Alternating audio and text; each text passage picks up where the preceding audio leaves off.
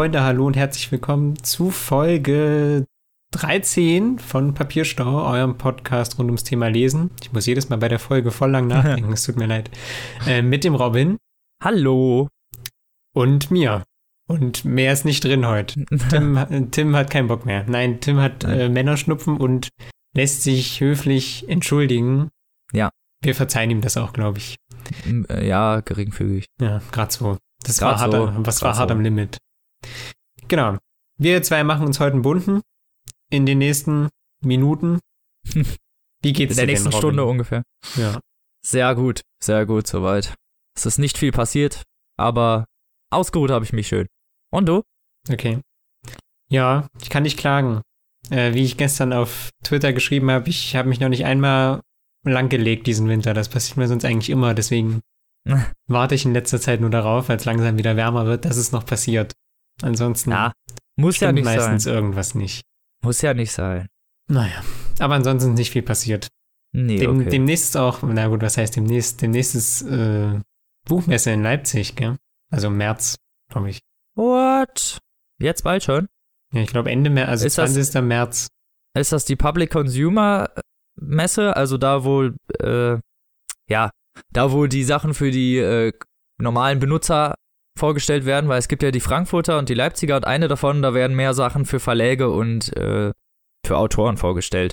Die ist, glaube ich, gar nicht für die Öffentlichkeit zugelassen. Ich glaube, du kommst auf beide. Also auf die Leipziger kommst du auf jeden Fall.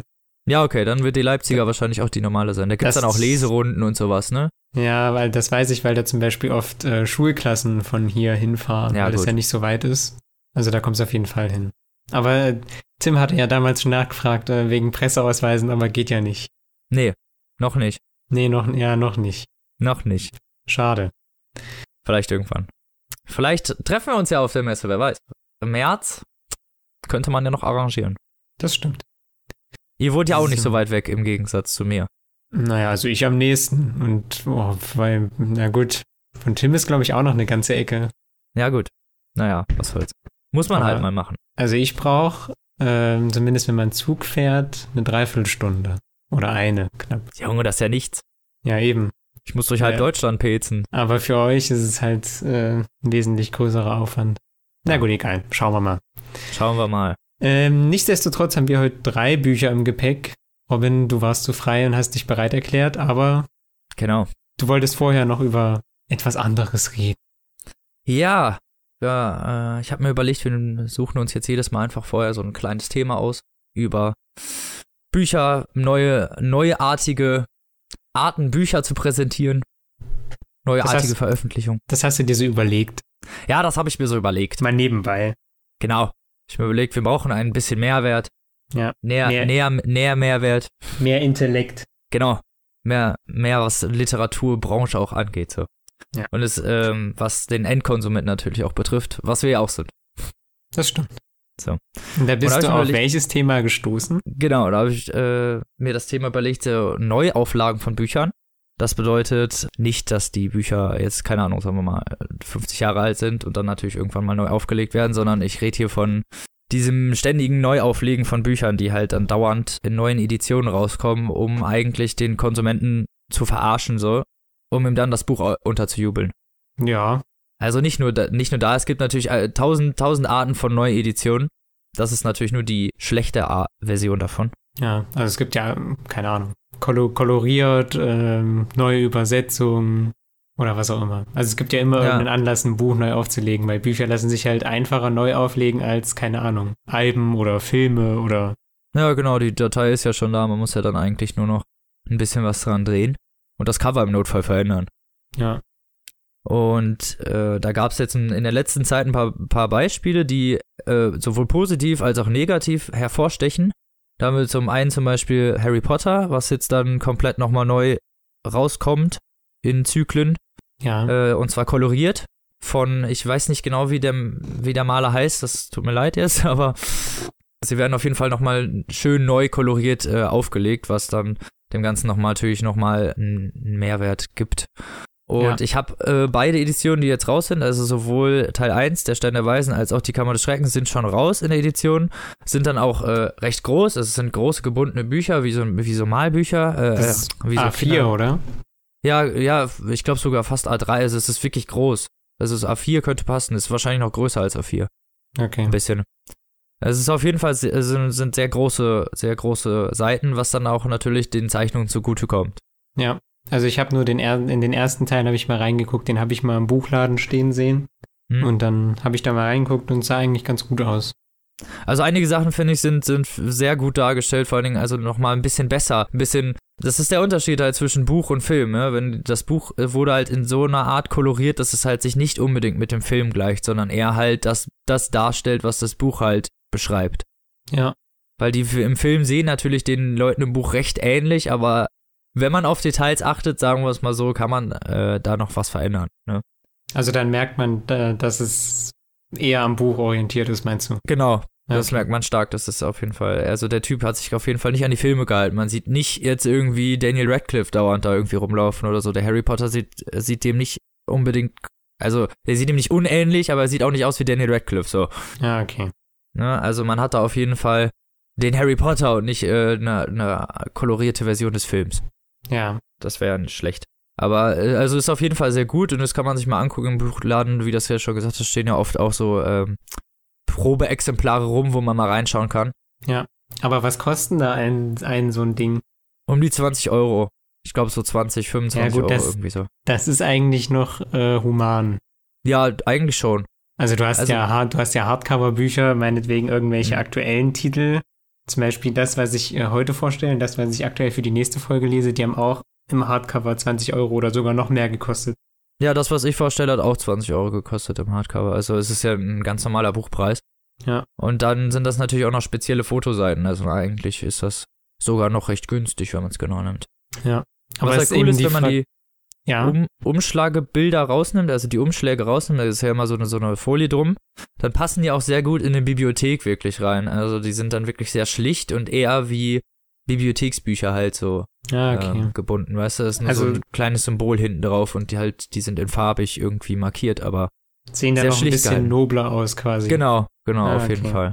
Und, Ähm, ja, die, die Frage ist halt, also das ist so ein typisches Must-Have für die krassesten Harry Potter-Fans, denke ich mal schon. ja, auf jeden Fall, ja.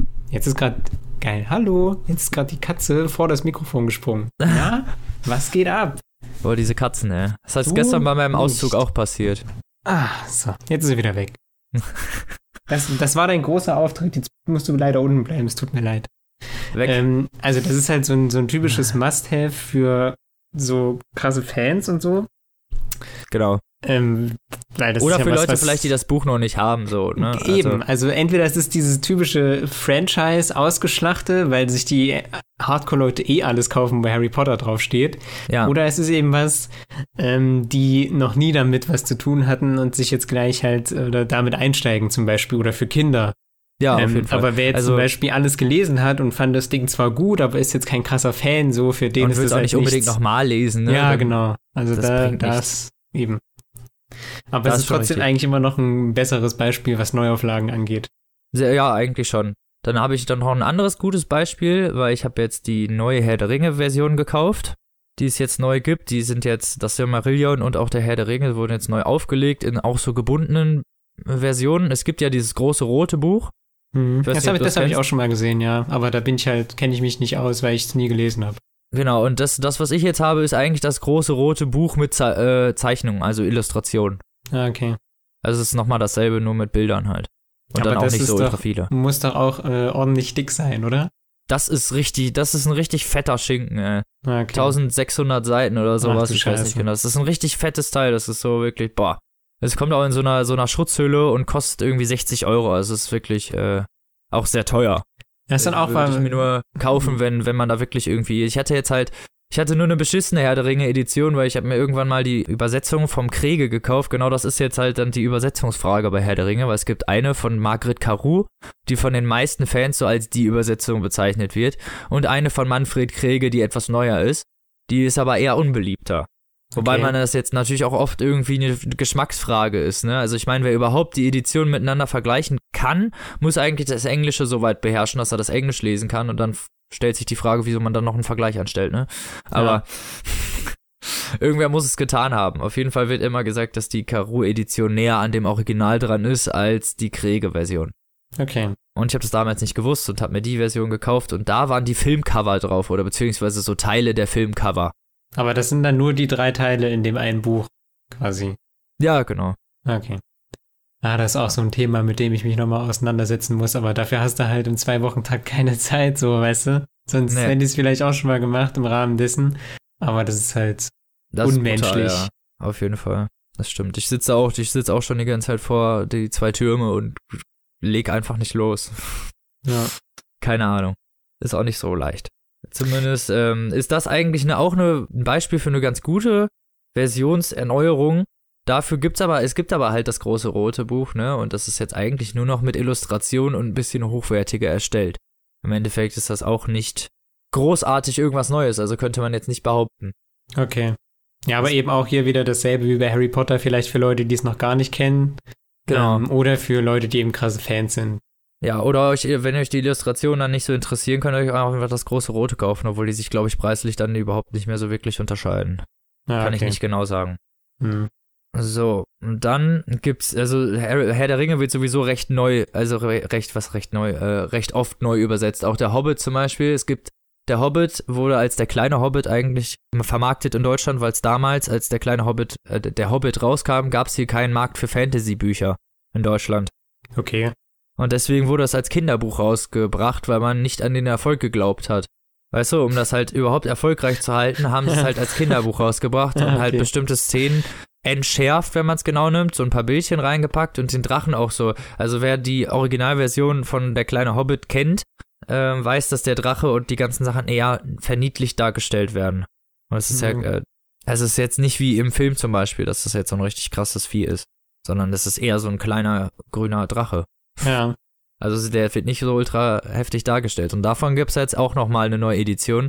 Äh, die hieß dann nur Der Hobbit und das war dann theoretisch nochmal die Originalversion des Romans. Ohne die Entschärfung drin. Okay. Aber es war halt auch so ein Ding, wo ich mir gedacht habe, wo, warum man das macht, ne? Ja, genau. Da, da sind wir nämlich genau beim Punkt. Ich war nämlich letztens hier in Erfurt hat ein neuer, also vor ein paar Monaten schon hat ein neuer Buchladen aufgemacht.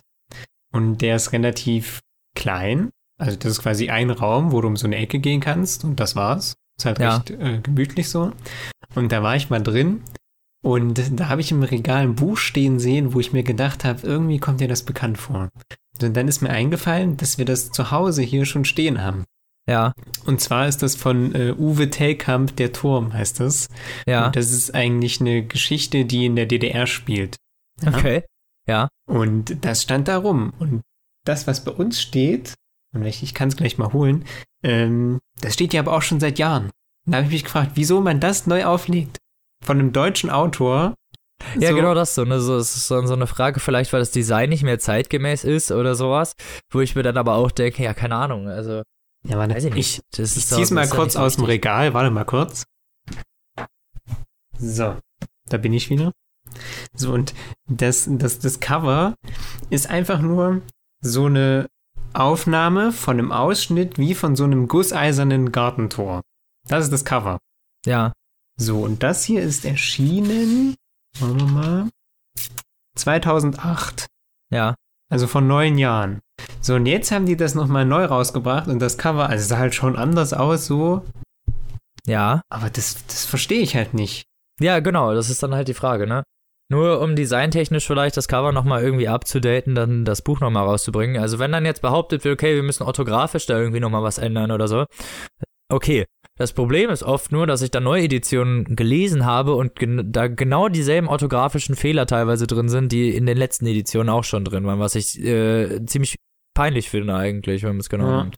Also da Sprachfehler eher selten, aber ab und zu, also ich hatte schon mal im dunklen Turm zum Beispiel gibt's, äh, der wurde neu aufgelegt, da habe ich die neue Edition. Da gibt's einen Fehler im dritten oder vierten Teil, wo einmal der falsche Name abgedruckt ist. Es gibt zwei Okay. Personen in dem Buch, die eine heißt Susanna und die andere heißt Su Susan. Ja, Kann ja mal passieren. Und er, und das ist verwechselt in, an einer bestimmten Stelle so. Und das ist allgemein bekannt, dieser Fehler. Der ist schon seit, seit Ewigkeiten kursiert im Internet, dass da eigentlich ein anderer Name zu stehen hätte. Und dann haben die diese neue Edition rausgebracht und dieser Name steht trotzdem noch da drin. Obwohl ja, seit Ewigkeiten bekannt ist, so dass das äh, nicht da reingehört. Da stellt sich dann wirklich die Frage nach dem Warum. Ja, genau. Und das ist halt bei, bei so Neueditionen dann mal auf die Frage. Also wenn es wenn es irgendwie irgendwo einen Mehrwert hat und man hat das Buch sowieso noch nicht, dann kann man sich das ja sowieso überlegen, ob man sich's kauft. Aber Ja. wenn man das Buch schon hat und das nicht wirklich einen Mehrwert bringt, finde ich, ist das eine Frechheit, irgendwie so die Sachen nochmal neu rauszubringen. Also zum Beispiel bei der Millennium-Trilogie, die wir gelesen haben, ist das genau dasselbe. Die Bücher waren ja draußen, die sind von Heine rausgekommen in diesen Statuen, Cover-Format, das, was wir auch auf unserem, auf unserem Cover Ja. drauf haben der Folge. Und die sind ja auch nochmal neu rausgekommen. Genau. in dieser silbernen Edition. Ja, genau, mit diesen Tribals vorne drauf. Genau. Und mal abgesehen davon, dass die Edition nicht wirklich hübscher ist, finde ich sie designtechnisch jetzt auch nicht so ultra gut gelungen. Nee, finde ich ihm auch nicht. Also ich glaube, das Ja. soll halt an ihre Tattoos, nehme ich mal an, irgendwie erinnern. Also habe ich mir so gedacht. Ja, ja, klar, wahrscheinlich. aber du es hast ja auch halt, erzählt, dass das mega schnell abblättert und so. Genau, das ist es das Problem. So, das blättert mega schnell ab. Mega schnell. Und das habe ich auch übrigens mit der Herr der Ringe Edition, von denen ich letztens geredet habe. So nicht die neue, die ich jetzt gekauft habe, sondern die davor. Da waren auch so cool Goldbuchstaben drauf, die dann ganz schnell abgeblättert waren. Da stand dann auf einmal nur noch, ja, der Ring. Ja. Das war nicht lustig, ohne Spaß. So, das ist halt echt peinlich. So, das kannst du nicht machen. Ne? Also entweder ist das da dran eingedrückt und wenn man es dann da drauf drückt, dann soll es bitte auch halten, ne? ja, das Heine, Verlag. Vielleicht kann uns ja irgendjemand aufklären, warum Verlage. Wir haben doch mal hier mit der Dingens geschrieben, jetzt fällt mir ihr Name leider nicht mehr ein, hier vom Diogenes Verlag, die hier Ja. zuständig für Blogger und so war. Ja. Vielleicht müssen wir die mal fragen, warum man das macht. Warum man Bücher äh, nach Ja, den, so der, so vielen ich Jahren weiß nicht, ob du den. Diogenes Verlag danach fragen willst, ne? Ja, aber ist ja eine allgemeine Frage. So, vielleicht kann sie uns das trotzdem beantworten, so, auch ja, wenn das die das, sein, auch wenn ja. die das halt, also die machen das ja, glaube ich, selten. Gar nicht, Alter. Weil die bringen der einmal ihr Ding Verlag raus, ist doch immer, immer- weiß und Immer im selben Format, immer Ja. weiß und dann das Cover vorne drauf, ja. Und immer dieselbe Schrift. kann man sich auch drüber streiten, so, ne? Aber naja, wenigstens Aber ist es auf sieht- jeden Fall immer Sieht so im Regal einheitlicher aus. Ja, wollte ich gerade sagen. Es sieht, äh, sieht netter aus im Regal, ist richtig. Man Ja. hat nicht so ein Gewurstel da drin dann. Vielleicht müssen wir sie trotzdem mal fragen. Wir fragen sie mal, vielleicht sagt sie uns da was. Dann wissen wir nächste Folge mehr. So, jetzt haben wir auch uns bestimmt genug darüber chauffiert. Hier. Haben wir das intellektuelle Thema für heute auch abgearbeitet. Ja, ich denke doch. Ich bin jetzt auch leer hier. Oder wir müssen dann in der intellektuelle nächsten angeht. Folge äh, Tim seine Meinung dazu mal einholen. Ja, das darf er dann, darf er auch nochmal davon reden. Vielleicht hat er auch noch ein paar Beispiele, schlecht oder gut, wer weiß. Ja. Wer weiß, was ich auch, äh, was ich noch abschließend sagen will, was überhaupt nicht in Ordnung ist, ne? Sind Bücher, die vorher rausgekommen sind, dann kommt der Film raus und dann bringen wir nochmal das Buch raus mit dem Filmcover Stimmt. drauf. Stimmt. Das ist richtige das Scheiße. Bei, wie hieß denn der Film? Bei Maze Runners? Nee, hieß das so? Wie hieß ja, das? das, äh, der Marsianer, Maze Runners. Ja, genau. Ich könnte dir mindestens fünf Beispiele nennen, so, wo die das gemacht haben. Das, Das hab ist aber so eine. Scheiße, ne? Aber da, da, das ist doch immer noch das äh, Eindeutigste, dass das eben einfach aus Marketinggründen geschieht. Ja, So, natürlich, aber ganz dann ehrlich, die, die Leute Fil- sehen das die die, sehen das Ja. Buchcover und dann aber jetzt mal ehrlich, so die Leute wirklich mit dem Filmcover locken. Oh, ich habe den Film gesehen, jetzt kann ich das Buch lesen. Das ist doch völliger Schwachsinn, weißt du was? Also klar, wahrscheinlich steigert das auch noch den Absatz der Bücher. Das Ich ist glaub ja auch noch das Fall, ja. Schlimme.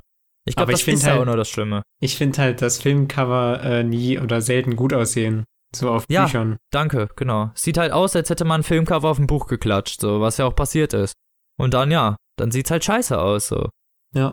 Also, und nur damit, nur, nur um die Leute aus dem, äh, wenn man es genau nimmt, die Literatur Uninteressierten eigentlich, ne? Weil es sind ja eigentlich Leute, die dann anscheinend an Büchern nicht wirklich interessiert Ja, sind. du, du sprichst dann halt eine breitere Masse an, wenn du das Cover verwendest. Also glaube glaube, ich jetzt. also ich glaube, jeder, jeder, der wirklich gerne Bücher liest, findet sowas ultra scheiße. Weil niemand Ja, gerne dann so, weil ich finde, ich finde, man, es wird so assoziiert, so, ja, äh, äh, hier, du hast doch den Film geguckt, jetzt liest doch mal das Buch, so, ich, ne? Also, keine Ahnung, eher macht Ja. man es andersrum. Man kann uns ja gerne berichtigen. Wenn's nicht so Gerne, ist. sehr gerne. Wir sind immer offen für Diskussion oder Kritik. Oder wir zünden euer Haus an, mal sehen. Was uns lieber ist. Wir wurden noch nicht so viel kritisiert, von daher. Immer den Kritisiert Weg uns des wer? geringsten Widerstands. Na gut, das schwieriges Thema. gut. Ist richtig. So, dann kommen wir einfach mal zum ersten Buch dieser Duo-Folge. Ja, Und da darf ich anfangen. das ist korrekt. Sehr schön. So. Mein Buch ist ein sehr cooles Buch und heißt äh, Die vielen Leben des Harry August von Claire North. Im Originaltitel. Oder auch Catherine Webb, wie wir Oder auch Catherine festgestellt Webb. haben. Ja. Immer diese Pseudonym. Die Diskussion in der nächsten Folge am Anfang geht bitte über Pseudonyme auf dem Buchmarkt. Das hat Okay, mich immer wir. verwundert. Alles klar. Machen wir. Da bin ich dabei, ja. Von Claire North oder Catherine Webb. Das äh, Science-Fiction-Pseudonym der Frau Webb ist dann halt die Claire North. Das Buch ist 2015 rausgekommen im Bastei Lübbe Verlag, Ende 2015. Ja, und es handelt von Harry August, wie man sich schon vielleicht denken kann, ne? Die vielen Leben des Harry August. Das macht Sinn. Macht Sinn, ne? Macht Sinn. Obwohl der Fänger am Roggen handelt auch nicht von einem Fänger am Roggen. Da war ich auch echt äh, angeschissen. Voll Clickbait. So, nein, Stimmt. und Gut, dass sie keine Nippel aufs Cover gedruckt haben. Ist echt so. Voll fies. So, nein, und Harry August, da geht's um Harry August. Und dieser Harry August, der ist etwas sehr Besonderes, weil wie wir alle normal äh, Sterblichen, wir leben unser Leben und dann sterben wir und dann zumindest der allgemeinen atheistischen Philosophie nach ist vorbei. So. Und der Harry August, der lebt aber nicht nur einmal, sondern ganz oft. Das heißt, sobald äh, er stirbt, wird er wiedergeboren. Und er weiß es auch sofort. Nee, genau, das ist es halt. Er weiß es nicht sofort. Ah, Also er- okay. Es fängt damit an, dass er halt 1919 in Leeds auf einer Toilette geboren wird, auf einer Bahnhofstoilette. Und seine Mutter ist eine Dienstmagd, also eine Angestellte in einem hohen Adelshaus gewesen. Dem Mhm. Adelshaus Hulne und war die Angestellte da. Und der, naja, der Landsherr hat sie, hat sie sich genommen, so. Also eigentlich wurde sie vergewaltigt und daraus ist der äh, Harry August entstanden. Und ist Okay. dann auf dem Klo zur Welt gekommen, also auf dem Bahnhofsklo zur Welt gekommen. Und seine Mutter ist dabei verstorben. Also die, die, die stirbt jedes Mal halt dann natürlich. Das sind ja schon mal fabulöse Grundvoraussetzungen. Super, ne? Und dieses Adelshaus hat halt natürlich Angst, weil er ist ja dann ein Nachfahre eigentlich des Landsherrn. Und da die das verhindern wollen, dass natürlich der ungewollte Bastard, dass das äh, irgendwie rauskommt hinterher mal irgendwann, ne? Und das, das ist natürlich, äh, was Reputation angeht, äh, geht ja gar nicht. Ja. Verstecken sie dir dann halt bei einem ihrer, also bei dem Gärtner, dem Patrick August, so heißt er. Und seiner Frau Harriet. Die werden dann halt gefragt Ah, und nehmen halt Harriet dieses Wanger. ja, genau. Habe ich auch direkt dran gedacht. Ja, okay, gut. Und die nehmen den dann halt als Findelkind auf und ziehen ihn so als ihr eigenes groß. Und Deswegen Harriet, heißt er auch August. genau deswegen heißt er auch August, Okay. weil aber eigentlich würde er Hulne heißen. Ja. Aber es ist ja, also er wird dann immer als, er wird dann als kind, Findelkind äh, an die Augusts gegeben. Und der Patrick ist halt Gärtner auf dieser Länderei und zieht halt den äh, Harry groß. Und Harriet verstirbt halt, als Harry 6 ist, an, an irgendeinem Gehirntumor oder an, an irgendeinem Krebs. Also die bekommt Krebs und stirbt halt. Mhm. Und seitdem, und danach sind die halt alleine. Und dieser Patrick stirbt halt auch kurze Zeit später irgendwann und Harry übernimmt dann halt einfach, so macht halt ein, ein ganz normales Gärtnerleben, wenn man es genau nimmt. In die, ja, er tritt, die, er tritt in die Fußstapfen seines vermeintlichen Vaters, wenn man es genau nimmt, ne? Und macht die Gärtnerei, bis er selber stirbt. okay. Irgendwann.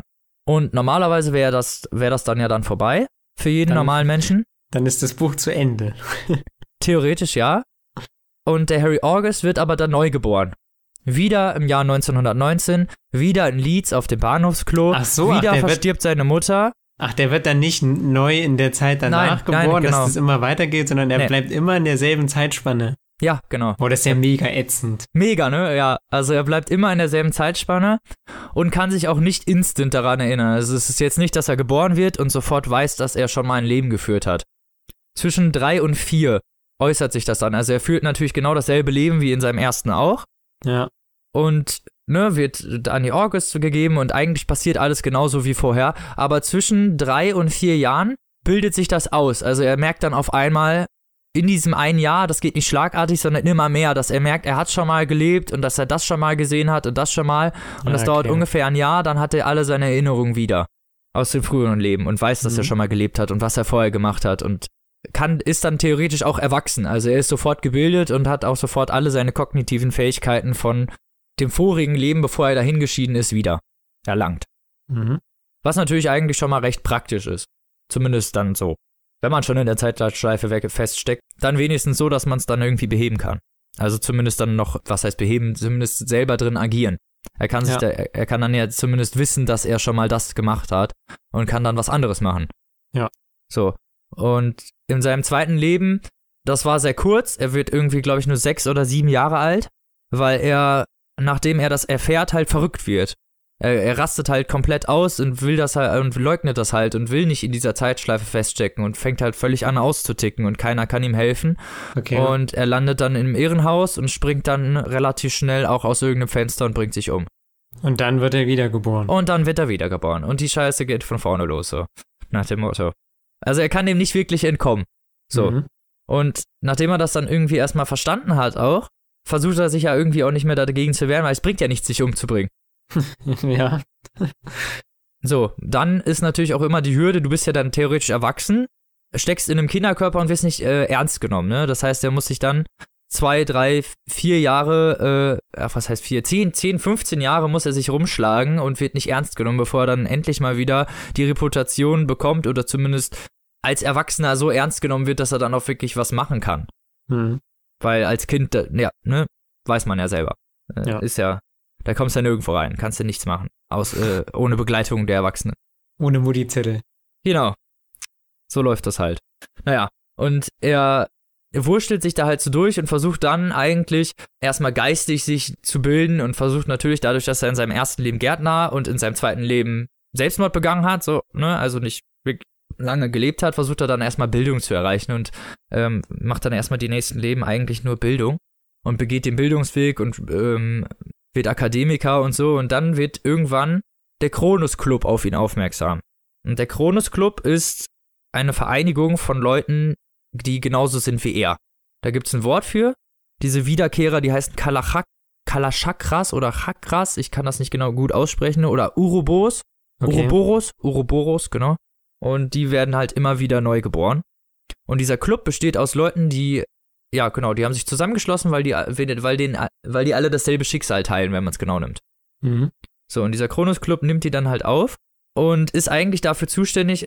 Also der Kronos Club hat zwei große Paradigmen, wenn man es genau nimmt. Das eine ist, den anderen immer zu helfen. Das heißt, wenn die Kinder neu geboren werden, dann sollen welche vom Kronos Club kommen und die, ähm, naja, sagen wir mal, den Eltern abkaufen. Sagen so, ne, die haben eine große Zukunft bei uns und die mitnehmen halt, ne, damit sie als Kinder trotzdem als Erwachsene in diesem Kronos Club rumlaufen können, weil die wissen ja dann, was los ist. Ja. Als einzige Leute. Und ja, der Kronos Club hat, und das zweite Paradigma des Kronos Clubs ist, nichts zu verändern. Das heißt? Das heißt, sie versuchen nicht in den Lauf der Geschichte aktiv einzugreifen, was man ja eigentlich glauben würde, dass es das Erste ist, was man versucht. Ne? Das heißt, die sind darauf aus, dass diese Wiederkehrer immer wieder dasselbe machen, nachdem sie wiedergekehrt Nein, sind. nein, nein, nicht unbedingt. Nein, sie sollen nicht immer dasselbe machen, darum geht's nicht. Also die können ihr Lotterleben führen und natürlich auch, also klar, sie sollen natürlich die, also sie dürfen natürlich in die Realität eingreifen, so ist das nicht gemeint, aber sie sollen einfach nur den wichtigen Lauf der Geschichte nicht ändern. Sie sollen zum Beispiel nicht nach äh, Berlin fahren und Hitler töten. Ah, okay. Das, was äh, er, wo, wozu er sogar übrigens die Chance hätte.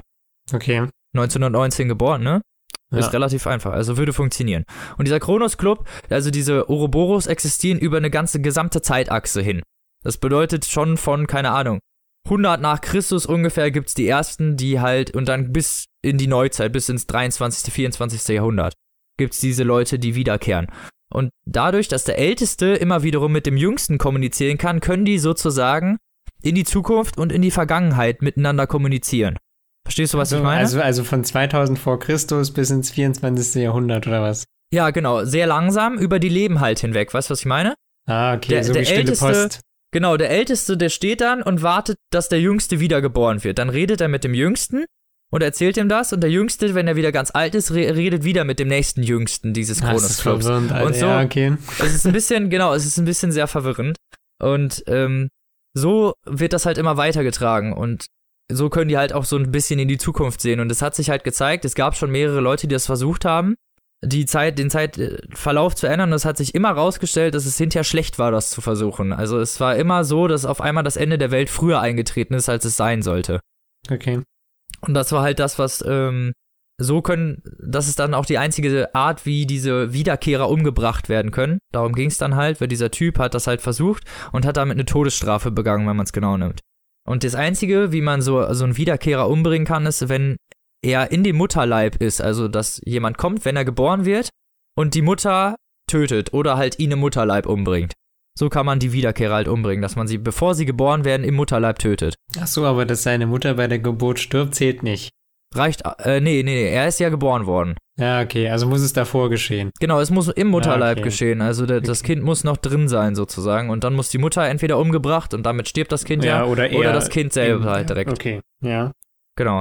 Und so ist die einzige Art, wie man das, äh, wie man einen umbringen kann. Aber die machen das sehr ungern eigentlich. Also das aber ist will, will er das? nein, nein, er will das nicht. Okay. So, dann gibt's noch zwei verschiedene Arten von diesen Wiederkehrern. Die einen, die haben ein ganz normales Gedächtnis. Das bedeutet, dass sie so, sagen wir mal, ab dem 20. Lebensjahr auch schnell anfangen, ihre Sachen aus dem vorherigen Leben zu vergessen. Das ist ja dumm. Ja, ist halt ein ganz normales Gedächtnis, ne? Irgendwas ist voll. Ja. Kann man sich ja denken, ne? Wenn man 30 Leben gelebt hat, dass man irgendwann sich nicht mehr äh, wirklich Ja. auseinanderhalten kann, was wann passiert ist irgendwie. Ja. Und da gibt's Memnoika, so heißen die da. Das sind Leute, die ihre Leben komplett alle auseinanderhalten können. Und die nicht vergessen können, sozusagen. Hm. Und viele dieser Leute, diese, äh, dieser Wiederkehrer, da gibt's einige drunter, die oft irgendwie schlecht werden. Das bedeutet, dass sie über die Zeit sich schlechte Angewohnheiten angeeignet haben oder überhaupt charaktermäßig nicht mehr das sind, was sie eigentlich sein wollten. Und Mhm. sich dann einer Vergessenstaktik unterziehen. Das heißt, die, werd, die werden dann einen Kopfschuss verpasst, beziehungsweise mit so einem bestimmten Apparat werden denen halt alle Gehirnfunktionen ausgelöscht und das, äh, die Erinnerung wird gelöscht, die die Leute haben. Und wenn sie dann Ja. neugeboren werden, wissen sie nicht, dass sie Wiederkehrer sind. Bedeutet, ähm, es gibt viele Leute, die, verziehen sich, die unterziehen sich dann halt extra diesem Vergessen, weil sie über die Zeit einfach schlecht geworden sind, zynisch, ähm, verbittert, weil irgendwann dir das Leben ja auch nichts mehr bringt, ne? Wenn du dann 50 Leben oder 150 stimmt. Leben oder so gelebt hast, dann ist es ja auch irgendwann, keine Ahnung, es bringt ja auch irgendwann nichts mehr, ne? Die sind einfach irgendwann verbittert und wollen das auch nicht mehr wissen. Und dann unterziehen die sich halt einem Vergessen und können dann theoretisch wieder ab Leben 1 anfangen. Und sind Mhm. dann auch ganz oft ganz andere Personen. Also das, die, der Charakter, den alle anderen Leute kennen, der ist weg eigentlich. Also eigentlich töten die die Person damit. So, das ist eigentlich das Schlimmste, was die machen bei den Leuten. Also die Aber- bringen die dann nicht um, sondern die lassen die dann vergessen, wenn man es genau nimmt. Ja. Aber worauf zielt das Buch denn ab? Also, was, was, was denke ich mir, wenn ich Genau. das lese und bin mittendrin? Was denke ich mir, wie das. Äh, Eigentlich ist der was- Kniff, ist der Kniff, dass in seinem elften Leben Harry August, also er stirbt, ist gerade im Totenbett und ist eigentlich versa versagen seine Organe gerade. Und ein junges Mädchen kommt rein, setzt sich halt neben seinem Bett und sagt ihm, dass die Welt untergehen wird im, in dem nächsten Zyklus und dass er das verhindern muss. An welcher Stelle des Buches sind wir da? Hälfte oder? Nö, also, also ja, das wird relativ am Anfang, das steht schon im Klappentext, das wird relativ am Anfang, wird das klar, dass das passiert. Also, dass die Welt untergeht, viel zu schnell und dass irgendwer im Hintergrund da irgendwas macht, was nicht in Ordnung ist und Mhm. damit das Ende der Welt viel früher hervorruft, als es eigentlich sein sollte. Okay. Aber wirklich, ähm, wirklich, diese Szene kommt wirklich erst in der Hälfte des Buches, ist richtig. Okay. Und das ist jetzt, kommen wir eigentlich ähm, dann zu dem Buch selbst. Den Auszug spiele ich einfach ganz am Ende ab. Also der Auszug ist irgendwo zwischendrin. Da steckt der in einem, äh, ja, oder machen wir jetzt gleich hier. Der steckt in einem, äh, in der Psychiatrie, weil er seiner Frau, er hat dann geheiratet einmal und hat das seiner Frau erzählt, dass er ein Wiederkehrer ist und dass er jedes Mal neu und lebt. sie hat gedacht, er hat komplett einen Genau. Waffel oder und was? hat ihn halt einweisen lassen, ja. Weil sie Angst vor ihm hatte, so. Und das ist halt auch, ne, das sind, er lernt ganz oft ganz viele Lektionen immer durch seine Leben, was er nicht machen darf und so. Ne, Ja. also er ist irgendwann relativ schlau und weiß, was ihn antreiben kann und was nicht und was ihm gefällt und was nicht. Also er hat dann immer, er hat große Spektren abgegriffen, dadurch, dass er sich ja auch alles merken kann. Und oft äh, sind seine Sachen halt, na, er lernt es oft durch eine sehr schlechte Lektion, sagen wir es mal so. Seine Leben werden, werden gerne mal gewaltsam beendet Mhm. und er musste eine Lektion da lernen. Ne? Dann, dass er sich nicht mehr irgendwelchen Leuten anvertraut, eigentlich meistens. Ja, und ähm, er wird dann halt in eine Psychiatrie gesteckt und da spielt dann mein Auszug. Den können wir dann jetzt mal eigentlich abspielen. Hier.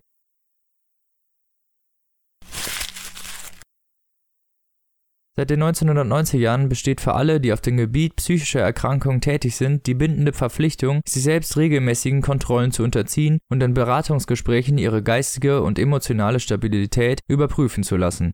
Ich hatte mich selbst früher einmal als Psychologe versucht, doch rasch bemerkt, dass die meisten Probleme, die meine Patienten mir schilderten, in der einen oder anderen Weise über meine Kräfte gingen. Entweder sie waren zu gewaltig oder den meinen so eng verwandt, dass ich mich nicht damit beschäftigen mochte. Die mir zur Verfügung stehenden Therapiemöglichkeiten schienen mir lächerlich, oder aber ich war im Gegenteil gehalten, mit Kanon auf Spatzen zu schießen. Kurzum, ich hatte nicht das Naturell für diesen Beruf, und als ich mich zum zweiten Mal in meinem Dasein in das St. Margaret's Hospital verfrachtet sah, fragte ich mich mit einer Mischung aus Wut und Stolz, wie diese ignoranten Sterblichen um mich herum so einfältig sein konnten, mich für verrückt zu halten, mich, der selbst unter dem Druck der extremsten Herausforderungen seiner absonderlichen Existenz imstande war, seine geistige Gesundheit zu bewahren. Gegen ihre Kollegen aus den 1960er Jahren wirkten die Psychologen der 90er Jahre des nämlichen Jahrhunderts wie Mozart, die auf Salieris weniger genialem Werk herumtrampelten. Ich nehme an, ich sollte mich glücklich schätzen, dass einige der eher als experimentell einzustufenden Behandlungsmethoden in der für mich kritischen Zeit noch nicht in das kosmopolitische Northumbria vorgedrungen war. Unter anderem blieb es mir erspart, mit LSD oder Ecstasy vollgepumpt zu werden, auch wurde ich nicht über meine Sexualität ausgehorcht, denn Dr. Abel, unser bester, weil einziger Psychokaster, hielt Freud für schweinisch. Die erste, die diese Feststellung machen durfte, war Tick, mit richtigen Namen Lucy, deren Tourette-Syndrom man je nach Laune mit Gleichgültigkeit oder Brutalität beizukommen suchte. Falls unsere Werte überhaupt so etwas wie eine Vorstellung von der Durchbrechung von Automatismen hatten, bestand ihre Methode darin, Lucy mit den flachen Händen gegen den Kopf zu schlagen, sobald sie zuckte oder grunzte, und wenn sie infolgedessen, statt Ruhe zu geben, lauter wurde, wie meistens, wenn man sie beunruhigte oder ängstigte, setzte sich einer auf ihre Beine, ein zweiter auf ihre Brust und zwar so lange, bis sie fast ohnmächtig war. Bei einem Mal, als ich versuchte, mich einzumischen, ließ man mir dieselbe Behandlung angedeihen und ich durfte erleben, wie sich unter dem Hinterteil von Bill, dem Scheusal, Oberpfleger der Tagschicht und ehemaliger Knastbruder, meine Rippen einwärts bogen, zum Jubel des Publikums, bestehend aus Clara Watkins und Junior, der seit sechs Monaten auf unserer Station arbeitete und von dem wir immer noch nicht den Namen wussten. Junior stand auf meinen Handgelenken, hauptsächlich um sich willfähig zu zeigen, während Bill das Scheusal mir auseinandersetzte, dass ich sehr unartig wäre und wenn ich mir einbildete, Arzt zu sein, hätte ich doch von rein gar nichts den leisesten Schimmer. Vor hilfloser Erbitterung kamen mir die Tränen und er ohrfeigte mich, und ich geriet in Wut und hoffte, die Wut würde das Selbstmitleid verdrängen und ich könnte aufhören zu flennen, aber leider war es nicht so. Penis! schrie Tick bei einer unserer wöchentlichen stattfindenden Gruppensitzungen. Penis, Penis, Penis! Dr. Abel ließ den Kugelschreiber klicken, der kleine Schnurrbart auf seiner Oberlippe bebte wie eine erschreckte Maus. Lucy, bitte. Komm schon, gib ihn mir! Gib ihn mir! Komm schon! Komm schon, komm schon! kreischte sie. Ich verfolgte die Ausbreitung der Verlegenheitsröte in Dr. Abels Wangen. Es war ein faszinierendes Leuchten, das man beinahe von Kapillargefäß zu Kapillargefäß fortschreiten sehen konnte, und flüchtig kam mir der Gedanke, ob dieser Vorgang womöglich repräsentativ für die Geschwindigkeit seines Blutflusses in der Subkutis war, in welchem Fall ihm ein Kollege von Fach unbedingt zu mehr Bewegung und einer tiefen Massage geraten hätte. Sein Schnurrbart war spätestens am Tag nach Hitlers Einmarsch in die Tschechoslowakei unmodern geworden und die einzig halbwegs sinnvolle Äußerung, die ich aus seinem Mund vernahm, lautete Dr. August. Nie kann sich ein Mensch einsamer fühlen als in einer Menge von seinesgleichen. Er mag nicken und lächeln und die richtigen Dinge sagen, doch bewegt dieser Akt der Verstellung nichts anderes, als dass er sich innerlich seinen Mitmenschen noch weiter entfremdet. Ich erkundigte mich, welchen Glückskeks er diese Weisheit entnommen habe, und er schaute verdutzt und wollte wissen, was Glückskekse seien und ob sie mit Ingwer gebacken würden. Gib ihn mir! Gib ihn mir! jauchzte Tick. Dieses Gespräch ist unproduktiv äußerte er mit zitternder Stimme, woraufhin Lucy in Overall auszog und uns ihre übergroße Unterhose präsentierte, dadurch Simon, der sich am Tiefpunkt seiner bipolaren Störung befand, zum Weinen brachte, und Margaret fing an, sich heftiger vor und zurück zu wiegen, was Bill das Scheusal auf den Plan rief, den Stock in der Hand und die Zwangsjacke einsatzbereit. Dr. Abel, dessen Ohrenspitzen wie Bremslichter glühten, verließ die Szene a tempo. Einmal im Monat durften wir Besuch empfangen, der nicht kam. Simon fand es sei besser so, er wollte in diesem Zustand nicht gesehen werden, er schämte sich. Margret schrie und kratzte in den Wänden, bis ihre Finger bluteten und musste in ihr Zimmer gebracht und sediert werden. Lucy sagte, und dabei lief ihr der Speichel aus dem Mundwinkel, nicht wir müssten uns schämen, sondern die. Sie erklärte nicht, wer die waren, musste sie auch nicht, denn sie hatte recht.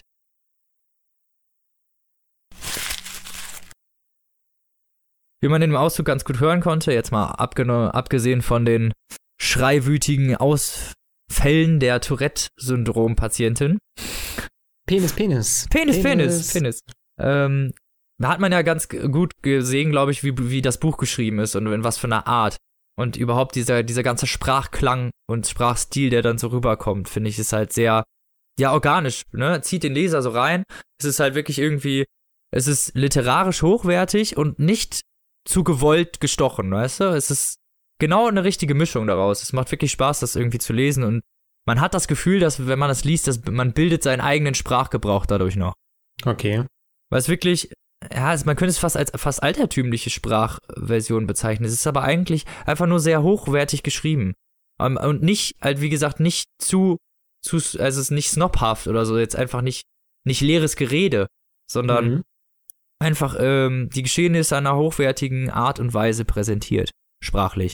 Und das ist das, was das Buch irgendwie auch, ja, das haucht dem ganzen Leben irgendwie ein und man hat auch die ganze Zeit das Gefühl, dass man halt wirklich diese Aufzeichnung dieses Harry August liest und ist auch die ganze Zeit da irgendwie mit drin. Er spricht einen die ganze Zeit auch direkt an.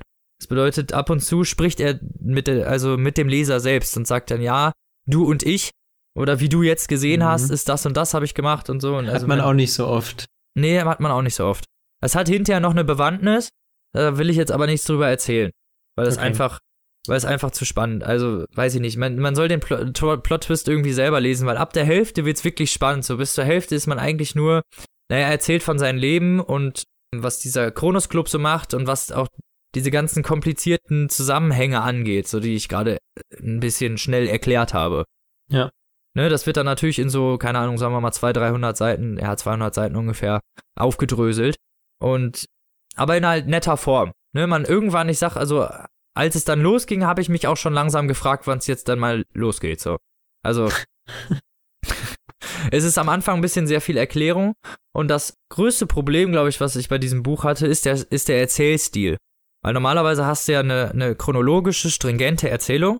Ne? Kapitel 1 fängt da an, Kapitel 2, vielleicht hast du nochmal einen Rückblick oder sowas. Ja. Hier ist es aber so, dass er wirklich dauerhaft zwischen seinen Leben hin und her springt. Ach du liebe Zeit. Also es ist dann oft so, dass er, er ist Arzt gewesen und dann ist er in seinem achten Leben Arzt gewesen und dann in seinem dritten und er springt ganz oft hin und her. Man muss aber erst einfach mal hinter diesen Erzählstil st- steigen. Also für einen selber, man würde denken, es soll chronologisch sein, aber man muss das ja mal so sehen, dass er eine Gesamtheit von Leben hatte. Ne? Er hatte ja, er hatte ja schon 15 Leben, also das ist sein 15. Leben, aus dem er gerade schreibt. Ja. Und diese Gesamtheit dieser 15 Leben muss man ja als ein Leben betrachten sozusagen. Und da ist der Erzählstil eigentlich wieder sehr gut, weil er thematisch eigentlich dann sein, seine Jugend und überhaupt seinen ganzen Werdegang zum Erwachsensein beschreibt durch, durch verschiedene äh, Leben, weil er nicht alles in einem Leben erreicht hat. Mhm. Und weil er viele Sachen teilweise auch noch später gelernt hat. Also es wird halt, es ist halt am Anfang sehr. Also ist quasi die Summe seiner Teile trotzdem nicht das Ganze. Hä? Dann sagt man das so. Ja, Die Summe seiner Teile, also alle Leben, die er hatte, sind trotzdem nicht das Ganze. Also nicht das, was ihn dann komplett ausmacht. Ja, doch klar, das ist das, was ihn ausmacht. Ja, doch klar, aber es ist halt nicht chronologisch, weißt du, was ich meine? Bei jedem normalen Ja. Menschen wäre das Leben chronologisch, bei ihm ist es halt einfach, dadurch, dass er in verschiedenen Leben verschiedene Sachen gemacht hat, einfach nicht chronologisch so. Das heißt, er hat, ähm, man könnte es fast so als ein Leben bezeichnen, wo er seine Kindheit beschreibt, aber er hat zum teilweise auch noch Sachen in, im achten Leben über seine Kindheit gelernt. Weißt du, was Mhm. ich meine? Und das sind Mhm. halt Sachen, die dann so vorkommen. Weil dann wird dann vom zweiten oder vom ersten ins achte gesprungen, wo dann auf einmal er erfahren hat, dass das und das passiert ist über seine Kindheit halt. Ne? Es wird halt ein bisschen thematisch alles erzählt. Dann kommt der Kronos Club, wo dann nur thematisch eigentlich es darum geht, so wie ist dieser Kronos Club und wie ist der aufgebaut. Und da muss er auch dann zwischen seinen Leben hin und her springen, um das halt vernünftig irgendwie präsentieren zu können. Und am Anfang ist das ein bisschen sehr, ja, nicht, eigentlich nicht schön zu lesen, wenn man es genau nimmt. Es ist ein- einfach sehr kompliziert. Aber über Zeit und über, ähm, je länger dieses Buch voranschreitet, desto mehr hat man den Durchblick über diesen Erzählstil und setzt sich darüber hinweg, dass das so ist. Also irgendwann interessiert dich das gar nicht mehr, in welchem Leben er jetzt gerade ist, weil es Mhm. eigentlich nur um diese Person und überhaupt die- diese ganzen Zusammengehörigkeiten geht. In welchem Leben das jetzt gerade stattfindet, ist zumindest, was die ersten acht oder so angeht, relativ egal dann im Endeffekt. Und später, wenn es dann wichtig wird, wenn es dann auch spannend wird und die, die ganze Story sich so ein bisschen zuspitzt, wird es auch nur noch stringent erzählt. Also dann Okay, kommen, kommen höchstens gut. noch mal ein paar Rückblicke oder sowas, aber sobald die Story wirklich anfängt, Chronologie zu fordern, gibt's Chronologie. So, ne? Also dann wird die Sch- Geschichte auch spannend und davor ist es halt, wie gesagt, eher themenbezogen, was dem Leser, wenn er auf normale Erzählstile gepolt ist, dann würde er natürlich Kapitel erwarten, wo das chronologisch erzählt wird, aber wie gesagt, das ist halt in dem Fall thematisch und dadurch nicht so tragisch. Kann man drüber hinwegsehen, finde ich. Okay. Ja, Und das Buch also gibt von mir, äh, hat 500 Seiten, circa. Und das dauert auch ein bisschen, um das durchzulesen. Auch so, Mhm. weil man dann ab und zu mal, wie gesagt, wegen dem hohen Sprachgebrauch auch ab und zu mal ein bisschen, äh, ich musste öfter mal einen Satz nochmal lesen oder so, Okay. weil man da nicht oft so einfach drüber lesen kann.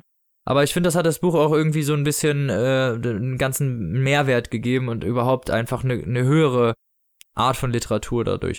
Es hat mehr Spaß gemacht als viele andere Sci-Fi-Romane, einfach dadurch, weil es halt so schön geschrieben ist. Von mir gibt's auf jeden Fall eine Empfehlung. Also jeder, der sich dafür für so Sci-Fi und für sowas interessieren könnte und den das jetzt äh, wohl vielleicht auch angezogen hat, was ich erzählt habe darüber, der sollte sich das kaufen. Kostet 19 Euro, gebundene Edition. Wer noch warten will, im April kommt das Taschenbuch raus. Ja. Mhm. So ist es. Gut. Dann würde ich sagen, fahre ich mal fort. Genau. Ähm, ich habe gelesen ähm, von Noah Hawley vor dem Fall. Vielleicht nur kurz zum Autor. Noah Hawley ist Film, Fernsehproduzent und Drehbuchautor und eben Schriftsteller. Ähm, hat seit 1998 fünf Romane geschrieben. Und das war jetzt der erste, den ich von ihm gelesen bzw. gehört habe. Also ich habe es als Hörbuch gehört. Von wem gelesen? Ähm, was? Von wem gelesen? Na, von dem Autor. Ach so. Äh, von, ach, ja, ich, von Matthias Köberlin, aber da kommen wir später noch zu. Ach so, okay. Und drehbuchtechnisch hat er unter anderem das Drehbuch geschrieben, also ich weiß jetzt nicht, äh, ich glaube jetzt mal nicht in allen Staffeln, aber unter anderem für Bones. Weiß nicht, ob du das kennst, das lief früher mal auf Sat 1 Bones. oder so. Bones, Bones, Bones. Hier diese, da gab gab's noch so einen Untertitel, aber der fällt mir gerade nicht ein. Die War irgend so Knochenjägerin, Junge. Ja, genau. Mann. Äh, war, war irgendeine Kriminalserie. kennst du, glaub, kennst du die, kennst die. Switch-Verarsche davon? Bounce, wir haben Bounce gefunden. Bounce, Okay. Bounce. Und irgendwann sagen alle nur noch Bounce. So. Also zu denen, äh, zu, für die hat er auf alle Fälle das Drehbuch geschrieben und unter anderem auch noch für Fargo hat er auch noch Drehbuch geschrieben. Ach, cool. Fargo ist cool. Genau. Ähm, Sollte man sich angucken. Buch ist erschienen im Goldmann Verlag und die gebundene Ausgabe erschien im September letzten Jahres. Also auch noch eine Und- recht neue. Ja. Ja. Und man hat prinzipiell eigentlich ein recht simples Setting, mit dem sich das Buch beschäftigt. Und zwar liest man von einem Privatjetflug, der von Martha's Vineyard, also irgendeiner Ferieninsel, ähm, nach New York fliegt. Und das Flugzeug stürzt auf diesem Flug ab und es überleben zwei Personen. Zum einen haben wir Scott Burroughs, das ist quasi der Protagonist des Buches. Und wir haben einen kleinen Jungen, ich glaube vier Jahre alt, der heißt JJ. Ähm, die beiden überleben und Scott ist in der Lage, den Jungen quasi aus dem Wasser zu retten und mit ihm an Land zu schwimmen. Ja. Und Also die sind auf einer Insel oder was dann? Nee, die schaffen es bis äh, nach New York. Also der Flug hätte nur eine halbe Stunde gedauert und die sind 18 Minuten geflogen und den Rest ist er geschwommen, Ach so. quasi. Also er schafft es bis nach New York quasi zu schwimmen. Ach du Kacke. Das waren, glaube ich, das wird auch gesagt, also er schwimmt irgendwie acht Stunden, das sind 15 Seemeilen und so, ist halt die übelste Kraftleistung und er wird eigentlich äh, anfangs dafür auch äh, mega gefeiert. Auf jeden Fall geht natürlich, nachdem das Ganze passiert ist, ein riesen Medienrummel los. Und es beginnen natürlich die ganzen Aufklärungsarbeiten für die Unfallursache und die Sucharbeiten für das äh, nach dem Flugzeug und den anderen Überlebenden. Und das ganze Buch beschäftigt sich quasi nur mit diesem Medienrummel, der da um ihn herum entsteht, also um Scott, um die Hauptperson und um die Beziehung quasi zwischen Scott und JJ, also den Jungen, den er gerettet hat. Das ist so quasi der grobe Rahmen. Ja. Und damit man das Ganze versteht, muss man erwähnen, vielleicht was, was dieser Scott Burroughs macht. Also er ist Maler, aber kein besonders populärer. Ja. Ja. Das heißt, er sieht sich selbst so ein Stück weit als gescheitert, ja, so am Leben zerbrochen ein Stück weit. Ähm, er ist, glaube ich, so 40, 45 Jahre alt, besitzt kein Mobiltelefon. Es wirkt jetzt auch nicht so, als ob er viele soziale Kontakte hätte. Ist alles in allem also ein bisschen einsam, sehr zurückgezogen. Wie alt war der Ähm, nochmal? Entschuldigung, ich hab's vorhin nicht. Äh... So 40 bis 45, glaube ich. Ach so, ja, okay. Ja, also, ja, okay, dann doch schon eher gescheitert so ein bisschen, ne? Ja, ähm, aber nichtsdestotrotz wirkt er nicht böse. Also Ja. er weiß, dass er gescheitert ist, aber er wirkt jetzt nicht zynisch oder mega Verbittert verbittert, oder so, ja, sondern okay. er, er weiß, wie es ist und so ist es nun mal. Und äh, nichtsdestotrotz malt er eben einfach weiter. Weil er lebt da eben so im kleinen, in seinem kleinen Häuschen irgendwo auf dem Lande. Niemand geht ihm prinzipiell auf die Eier so und er sagt sich halt, naja, was soll's, ne? Ja, klar. Vielleicht äh, kommt irgendwann nochmal der Durchbruch. Und das Buch ist in fünf Kapitel oder in fünf große Teile unterteilt und ähm, das steht dann nochmal so da, Teil 1 und darunter kommt so ein Text und da steht dann, wir sehen ein Bild, auf dem das und das zu sehen ist. Und Ja. dann kommt Teil 2 nach 100 Seiten oder so und dann steht da, wir sehen ein Bild, auf dem das und das zu sehen ist. Okay. Das heißt quasi, die Einleitung für die Teile, in die das Buch gegliedert ist, äh, erfolgt immer mit der Beschreibung eines Gemäldes. Ja. Und dieser Scott malt auch aus den verschiedensten Gründen, also er rechtfertigt sich auch dafür und schafft es, das darzulegen, warum er das macht, ähm, zeichnet auch sehr gerne Katastrophensituationen. Das Ja. heißt Bilder von Verkehrsunfällen, von Zugunglücken Oh, oder von auch Flugzeugabstürzen. von Flugzeugabstürzen. Wie kann's anders sein? Genau. Ja. Es wird dann zunächst auch noch erklärt, wie ein Mensch wie er überhaupt in den Privatjet gekommen ist. Und zwar muss man sich das so vorstellen, da auf Martha's Vineyard, auf dieser Ferieninsel, hat er, ja, ich glaube, das war so eine Zufallsbegegnung, eine Frau auf dem Marktplatz kennengelernt, die da mit ihren zwei Kindern unterwegs war. ja. Und die sind dann so ein bisschen ins Gespräch gekommen, haben sich gut verstanden. Und die Frau, das ist die Ehefrau von David Bateman. Und David Bateman ist ähm, der Chef einer sehr großen, eines sehr großen Nachrichtensenders. Also der wird da ALC News oder so wird er genannt. Irgend so ein hohes Tier, ja, okay. Ja, genau. Und ist halt so Stimmt, ein so ein skrupelloser Wichser, ne? Naja, eher, also so. von dem, was wir von ihm erfahren, eher weniger, aber Oh. einige seiner Angestellten. Na gut, okay. Auf jeden Fall hat er mit seinem Nachrichtensender die mega fette Kohle gemacht. Ja. ähm, was eben auch den Privatjet erklärt. Ja. Ja. Und er trifft eben seine Frau da auf der Ferieninsel, die verstehen sich gut und äh, er sagt dann so, ja, ich müsste eigentlich auch mal nach New York und sie lädt ihn eben ein, da mitzufliegen. Ja. Das erklärt, wie er in das Flugzeug kommt. Mhm. Und dann steigt er da ein und wir lernen erstmal alle Personen so ein bisschen kennen, die sich mit ihm in dem Flugzeug befinden. Mhm. Auf die gehen wir auch gleich nochmal ein bisschen ein. Das Flugzeug hebt ab und dann kommt es zwar quasi zum Absturz. Und die ersten Momente nach dem Absturz sind quasi in meinem Auszug einmal vorhanden und da hören wir jetzt einmal rein.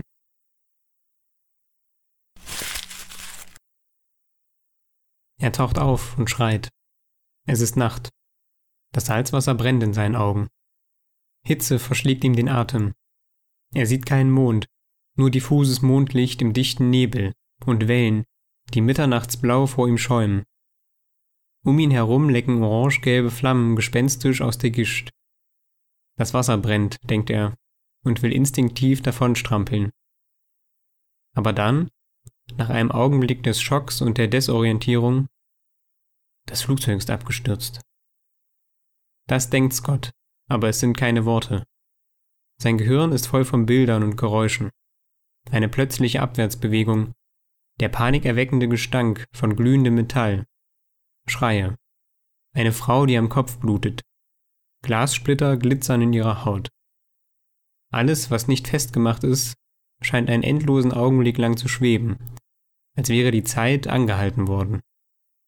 Eine Weinflasche, eine Handtasche, das iPhone eines kleinen Mädchens. Essteller kreiseln sanft in der Luft und die Speisen darauf liegen noch an ihrem Platz. Dann kreischt Metall an Metall und Scotts Welt rollt sich auf und reißt in Stücke. Eine Welle schlägt ihm klatschend ins Gesicht und mit kräftigen Beinstößen versucht er sich ein wenig höher aus dem Wasser zu erheben. Seine Schuhe ziehen ihn hinunter. Er streift sie ab und kämpft sich aus den salzwassergetränkten Chinos.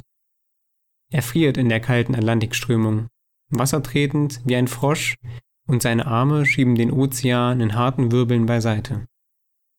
Die Wellen sind mit Schaum bestickt. Es sind nicht die harten Dreiecke, die man auf Kinderzeichnungen sieht, sondern Fraktale aus Wasser. Kleine Wellen stapeln sich auf größeren. Auf offener See kommen sie aus allen Richtungen heran wie ein Wolfsrudel, das seine Wehrhaftigkeit auf die Probe stellt. Das ersterbende Feuer lässt sie lebendig erscheinen und gibt ihnen Gesichter, die gespenstische Absichten spiegeln. Scott dreht sich wassertretend einmal um sich selbst und sieht kantige Wrackteile, die um ihn herumdümpeln. Fetzen vom Rumpf, ein Stück Tragfläche. Der Treibstoff auf dem Wasser ist schon verdünnt oder verbrannt, und bald wird es stockdunkel sein. Scott kämpft die Panik nieder und versucht die Lage einzuschätzen. Dass es August ist, ist ein Vorteil. Zurzeit liegt die Wassertemperatur vermutlich bei 17 Grad. Kalt genug für eine Unterkühlung, aber warm genug, um ihm Zeit zu geben, ans Ufer zu schwimmen. Falls das überhaupt möglich ist. Falls es nah genug ist.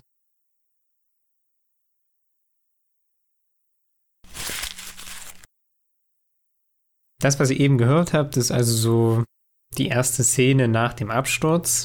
Er sieht dann eben im Wasser auch noch JJ, den kleinen Jungen, und wie gerade eben schon beschrieben, schwimmt er dann mit ihm an Land. Ja. Und jetzt muss man aber sagen, dass eigentlich jetzt erst die ganze Story beginnt. Und zwar haben wir jetzt zum einen mal, äh, zum Auf einen welcher, Seite 50 ist, auf welcher Seite ist das denn? Also ich, wie gesagt, also bei Hörbuch sind wir vielleicht bei zwei Stunden von 13 oder so, sage ich jetzt mal. Vielleicht Ja, anderthalb also ja Stunden noch. von Okay. 13. Das geht ja noch. Also so 50, 60 Seiten ungefähr. Ja, kann sein. Vielleicht 100. Ähm, und jetzt musst du dir quasi vorstellen, jetzt haben wir 50% des Buches, die nach dem Absturz spielen. Also Ja. so, wie es Scott und dem Jungen dann ergeht. Ja. Und 50% des Buches sind komplette Rückblenden. Okay. Und zwar eine lange Rückblende zu jedem Charakter, der mit in dem Flugzeug Oh saß. Gott. Das heißt, du Ja, kannst wohl, es dir ein bisschen so vorstellen wie früher bei Lost, wo immer eine Folge im Jetzt gespielt hat Hab und dann kam eine geguckt. Folge nur Flashback. So war das da. Hab ich nicht geguckt. Skandalös. Aber auf Sorry. jeden Fall war es da genauso. Ja, okay, okay. Also ich könnte es mir ein bisschen anstrengend vorstellen, muss ich ganz ehrlich sagen, wenn man immer, kommt drauf an vielleicht, wie, wie spannend die Charaktere sind oder wie sich das vielleicht noch aufdröselt, ne? Also, Naja, also ich persönlich finde es gar nicht anstrengend. achso, okay. Ähm, zum einen, weil, äh, da kommen wir gleich noch zu, die Background-Stories wahnsinnig gut sind teilweise. Ja, das meine ich ja, ne? Dann, Und weil ja die Background-Story zu einem Charakter immer einmal am Stück ist. Das heißt, die ist nicht gesplittet, sondern du erfährst dann in einem Batzen alles über den und dann wieder in die Gegenwart. Und dann Ja. liest du das Kapitel aus der Gegenwart und dann kommt der Flashback des nächsten Charakters. Quasi. ja, Das heißt, du puzzelst dir die Verbindung der Leute untereinander so ein bisschen selbst zusammen. okay. Und zwar haben wir am, äh, in dem Privatjet haben wir natürlich einmal den Piloten, James Melody. Ja, Wir haben den Co-Piloten, Charles Bush. Wir haben eine Stewardess. Wir haben David und Maggie, also der Nachrichtenleiter und seine Frau. ja, Und ihre zwei Kinder. Rachel und JJ. JJ, der Junge, der überlebt. genau. Ähm, wir haben deren Sicherheitsbeamten. Ja, Und wir haben ein befreundetes Ehepaar der beiden. okay. Das heißt, wir haben insgesamt fünf, sechs, neun Rückblenden haben wir, glaube ich. Ja, Ähm, und mit diesen Rückblenden wird dann immer ein Stück weit die Vergangenheit der Charaktere und die Beziehung, die sie untereinander haben, aufgedeckt. ja, Während in der Gegenwart der gesamte Nachrichtensender, der von David Bateman geleitet wurde, nicht an ein menschliches oder technisches Versagen als Unfallursache glaubt okay. sondern sein Sender oder Mitarbeiter des Senders sind fest davon überzeugt, dass es sich bei dem Flugzeugabsturz, bei dem ja schließlich ihr Chef ums Leben gekommen ist, Ja, um einen terroristischen Akt handelt. Wenn ich mal so, wenn ich gerade so drüber nachdenke, ist es eigentlich brandaktuell. Ich meine, heute hat man fünf Stunden lang einen fünfjährigen Jungen mit Handschellen am Flughafen in Amerika festgehalten, weil er eine Bedrohung für das Land darstellen könnte, aber das ist ein anderes Thema. ja, Ähm, das heißt quasi, Leute aus dem Sender gehen auf die Barrikaden und sagen, das war ein Anschlag ähm, auf unser Land und dabei Ja. ist unser Chef ums Leben gekommen und wir sind in der Pflicht zu ermitteln, in Anführungszeichen, was da wirklich dahinter steckt. ja. Und dann finden die natürlich ganz schnell auch raus, wer da alles so an Bord war Mhm. und stellen fest, einer von den Leuten passt da irgendwie gar nicht ins Schema. Ja. Und zwar der Scott Burrows. Ja, Irgendein genau. mit 40er gescheiterter Maler. Was macht er in dem Flugzeug, ne? Richtig. Die wissen das natürlich nicht. Ja. Ja. Ähm, also die wissen natürlich nicht, wie er da hingekommen ist, dass er die Maggie eben da auf dem Platz getroffen hat und die sich gut verstanden haben. Und Scott äh, rechtfertigt sich auch eine lange Zeit nicht, weil er eben überhaupt kein Medienmensch ist. Ja, also er also, hat nicht mal ein Handy. Ja, okay, also, äh, achso, er versteht das auch gar nicht, dass wahrscheinlich so Nee. ein Rummel um ihn abgeht, wahrscheinlich, ne? Er ist auch, er ist auch so oder er wirkt phasenweise auch sehr gutgläubig und kann gar nicht glauben, was ihm hier vorgeworfen wird. Ja, Okay, krass. ähm, also irgendwann kommt dann zum Beispiel die Flugsicherheitsbehörde, das ist ja noch reine Routine und unterhält sich mit ihm. Äh, irgendwann sind dann aber auch Angestellte des FBI dabei, die pfänden dann sein Haus und finden die Bilder und dann ist die Kacke natürlich richtig am Dampfen. Und Ja. dann wird er von denen da die ganze Zeit gefragt, was da überhaupt los war. Und er kann nicht mehr sagen, als er weiß es nicht. Er hat keine Ahnung. So, er war zur falschen Zeit am falschen Ort. Genau. Und zeitgleich hat man quasi noch in der Gegenwart die Tatsache, dass der JJ, weil seine Eltern ja bei dem Flugzeugabsturz gestorben sind, also die beiden bleiben auch die einzigen, die überleben. Ja. Die anderen werden im Laufe des Buchs nur noch geborgen, zusammen mit dem Flugzeug. Ja, okay, also nur die beiden überleben wirklich. Genau. Dass er zu Tante und Onkel kommt, aber sich da überhaupt nicht wohlfühlt. Und dann hat man immer noch so das Verhältnis von Scott zu JJ, wo, er, wo man eben merkt, dass für den kleinen Jungen er die einzige Bezugsperson ist. Ja, Das ist quasi noch so eine kleine Side-Story. Und das ganze Buch oder bis zum Schluss zieht sich dann quasi so durch, dass Gott sich rechtfertigen muss, weil er für alles verantwortlich gemacht wird, was in, mit dem Absturz in irgendeinem Zusammenhang ich steht. habe gerade verstanden, dass Gott sich rechtfertigen muss. So. Ja, Das ist so, blöder Der. Gott, so, ey. nein, Scott, ja, nein, sorry. das heißt, er muss sich quasi, ähm, er wird quasi immer zur Rechenschaft gezogen, er wird für alles verantwortlich gemacht, was da äh, in irgendeinem Zusammenhang stehen könnte. Medien, ne? Ja. Eben. Und da sind wir wieder genau beim Thema, was wir auch äh, letzte Folge eigentlich schon hatten, ähm, als wir über Millennium gesprochen haben und Lisbeth Salander dann von, von der Presse hier zur lesbischen Satanistin Listin, ja. und so, genau. Mit ihren genau Evil so Fingers, das. ey, Alter. Ja, ja. Oder es ist auch genauso wie damals vor vielen, vielen Jahren, was ich auch in der letzten Folge schon als Beispiel genannt hatte, wo man äh, den Fall Amanda Knox hatte, wo es dann auch auf, äh, auf einmal Ja, ja, irgendwelche ja, boah, das war auch so krass. ging. Ja. Genau so ist es. Und das ganze restliche Buch beschäftigt sich dann quasi eben mit den Rückblenden, wie ich es schon erzählt hatte, und der Ermittlungen, die gegen Scott geführt werden, mehr oder weniger. Und Mehr kannst du nicht wirklich erzählen, ne? also, also ich sag mal, man erfährt den Grund des Absturzes. Okay. Das kriegt man raus. Ähm, aber den sage ich jetzt hier natürlich nicht. Nein. Ja, aber den, der wird komplett äh, restlos aufgedeckt. Und ja, oh ja.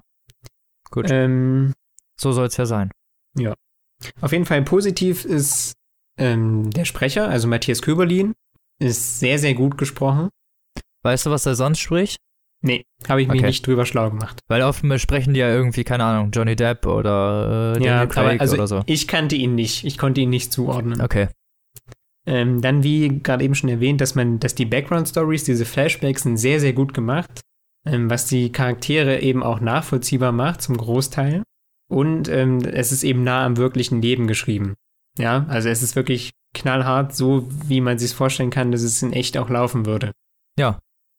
Was mir nicht so gut gefallen hat, als einziger Punkt, ist, dass manche Charaktere meiner Meinung nach viel zu überspitzt dargestellt sind. Also da hast du so den Eindruck, der Autor wollte wirklich jedem Vollidioten klar machen, was das für ein Mensch ist. Ja, also du hast zum Beispiel irgendwelche Stewardessen auf Ecstasy, so richtige Who-Girls, weißt du, die dann immer so am Rumkreischen sind und so. Du, erf du erfährst von so Geschäftsleuten, die so schmierig miteinander reden, dass schon der komplette Klischee-Alarm losgeht. Also, also teilweise sind die Charaktere nicht unbedingt die Hauptcharaktere, aber die, von denen du in den Flashbacks erfährst, so überspitzt, äh, dass wirklich jeder Vollidiot mitkriegt, was das für Leute sind. Ja, Das vielleicht so als einziges Manko. okay. Ähm, aber ansonsten muss man sagen, ist das ganze Ding gut geschrieben. Man sollte sich aber keinen zu großen Plot erhoffen. Ja, also das Ganze ist so nah an der Wirklichkeit, da, ne? Ja, ja, okay, verstehe ich. Ähm, Macht also ja das Hörbuch, das Hörbuch geht eben 13 Stunden.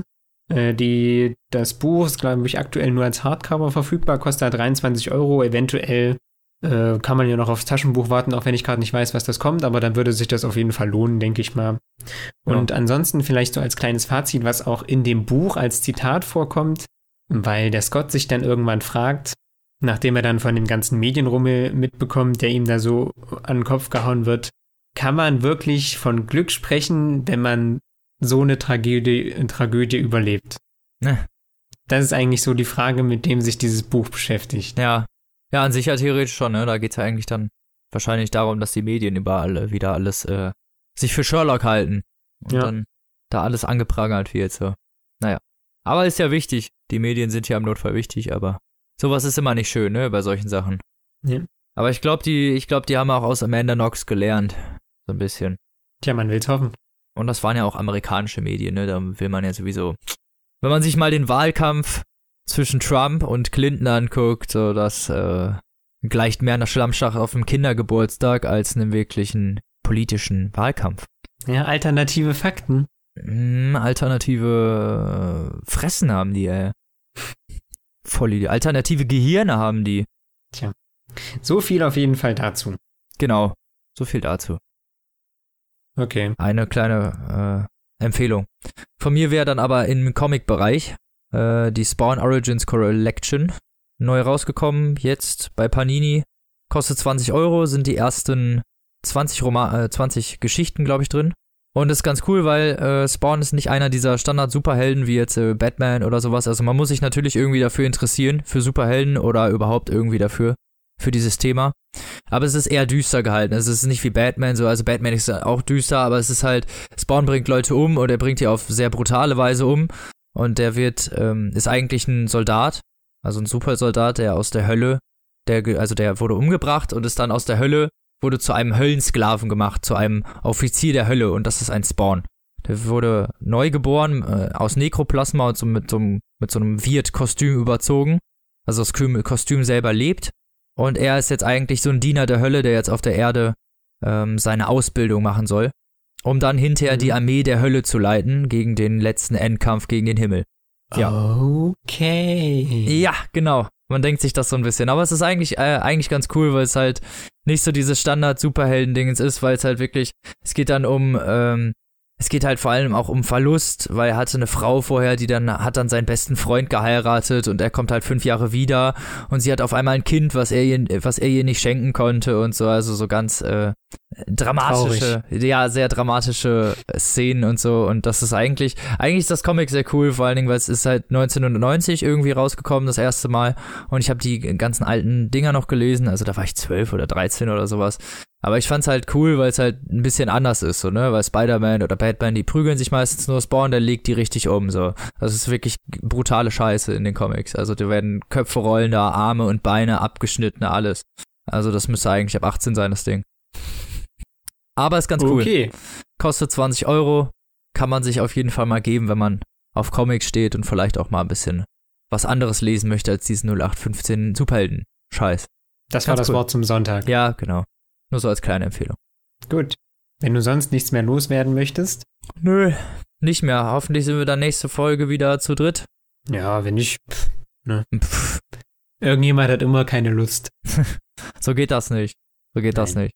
Wir wünschen nochmal gute Besserung von dieser Stelle. Ja, Und hören uns dann hoffentlich in der nächsten Folge wieder zu dritt. Wir danken vielmals fürs Zuhören. Bis zum nächsten Mal. Lest was Gutes. Und macht's gut. tschüss.